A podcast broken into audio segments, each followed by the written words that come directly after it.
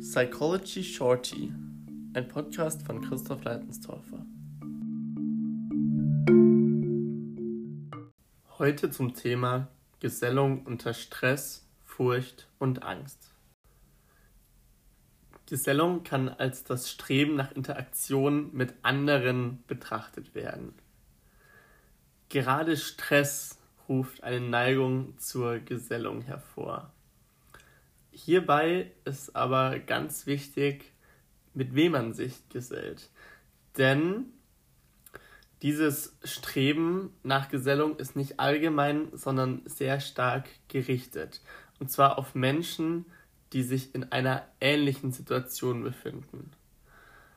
Wenn ich beispielsweise gerade kurz vor einer Prüfung bin und starken Stress habe, weiß, dass ich noch viel arbeiten muss, dass ich mein Lernpensum vielleicht noch nicht erreicht habe, dann werde ich danach streben, mich mit anderen Studenten, die vielleicht gerade auf dieselbe Prüfung lernen oder die sich in einer ähnlichen Situation befinden, zu gesellen, vielleicht gemeinsam zu lernen, aber auch mich mit diesen Menschen zu treffen, um wieder runterzukommen, da ich weiß, die befinden sich in einer selben Situation, die verstehen mich und die werden auch auf mich eingehen, wenn ich beispielsweise Zeit zum Lernen brauche, wenn ich mich ausholen will. Wenn ich mich jetzt allerdings äh, mit Menschen treffe, die sich gerade ähm, in ihrer Ausbildung ähm, befinden, jeden Tag nach dem Schema F arbeiten, eigentlich keinen Stress haben und einfach nur ihren Feierabend genießen wollen, dann werde ich mich da nicht so gut fühlen und nicht die positiven Vibes bekommen, die ich mir erhoffe. Schachter hat das ganz gut äh, in einem Satz zusammengefasst. Jammer liebt nicht irgendeine Art von Gesellschaft, sondern nur jammernde Gesellschaft. Die Geselligkeit führt in Stresssituationen zur Furchtreduktion. Das heißt, man bekommt eine Klarheit über die eigene Lage und über die sozialen Vergleiche, die man dann mit den ähnlichen Personen aufstellen kann, kann man seine eigenen Gefühle interpretieren.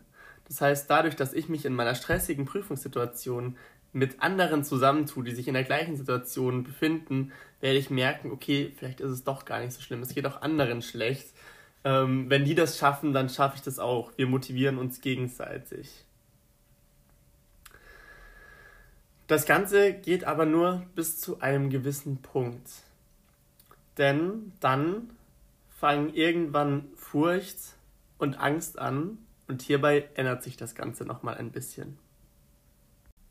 Aber was ist denn überhaupt der Unterschied zwischen Furcht und Angst? Furcht ist objektbezogen, Angst ist zustandsbezogen. Das werde ich mal an einem kleinen Beispiel festmachen. Wenn ein Mensch einer Schlange gegenübersteht, dann ist das eine Furchtsituation. Er hat Furcht vor dieser einen Schlange, vor diesem Objekt. Wenn der Mensch jetzt allerdings wegläuft oder aber die Schlange in ein Terrarium gesperrt wird, dann ist dieses Objekt, die Gefahr, die von der Schlange ausgeht, gebannt. Das heißt, die Furcht geht weg. Wenn der Mensch jetzt allerdings in einem Dschungel schläft, wo er weiß, in diesem Dschungel leben wahnsinnig viele giftige Schlangen, Skorpione, was auch immer. Er sieht sie gerade nicht, aber er weiß, er befindet sich in einer ganz, ganz gefährlichen Situation, die auch anhält und die Gefahren kommen eventuell aus mehreren Richtungen und somit ist er in einem Zustand gefangen, der ihm Angst macht. In Furchtsituationen lässt sich genauso wie in Stresssituationen ein Streben nach Gesellung sehen. Ebenso ein Streben nach Gesellung mit Menschen, die in einer ähnlichen Situation sind. Allerdings ist es wichtig, dass das Furchtniveau auf einem ähnlichen oder geringeren Level ist.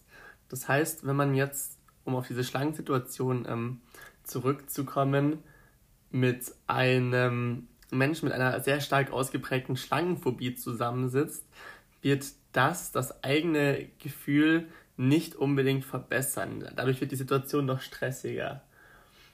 Um das mit den Worten von Berkowitz auszudrücken, Jammer bevorzugt jammervolle Gesellschaft, solange sie nicht zu jammervoll ist. In Angstsituationen ändert sich die Richtung der Gesellung. Und zwar entweder hin zu einer Gesellung mit Menschen, die sich nicht in der gleichen Situation befinden, die somit als Ruhepol dienen können, die einen etwas beruhigen können. Oder aber, wenn man Angst vor Spott hat, ähm, wenn man diese unerwünschten Emotionen, die man hat, verbergen möchte, dann kann das Ganze auch hin zu einer Isolation führen. Das heißt, der Mensch begibt sich alleine in seine Angstsituation. Er möchte nicht, dass sein Umfeld davon erfährt. Ähm, er weiß nicht, wie er damit umgehen soll und ist somit alleine in dieser Angst gefangen.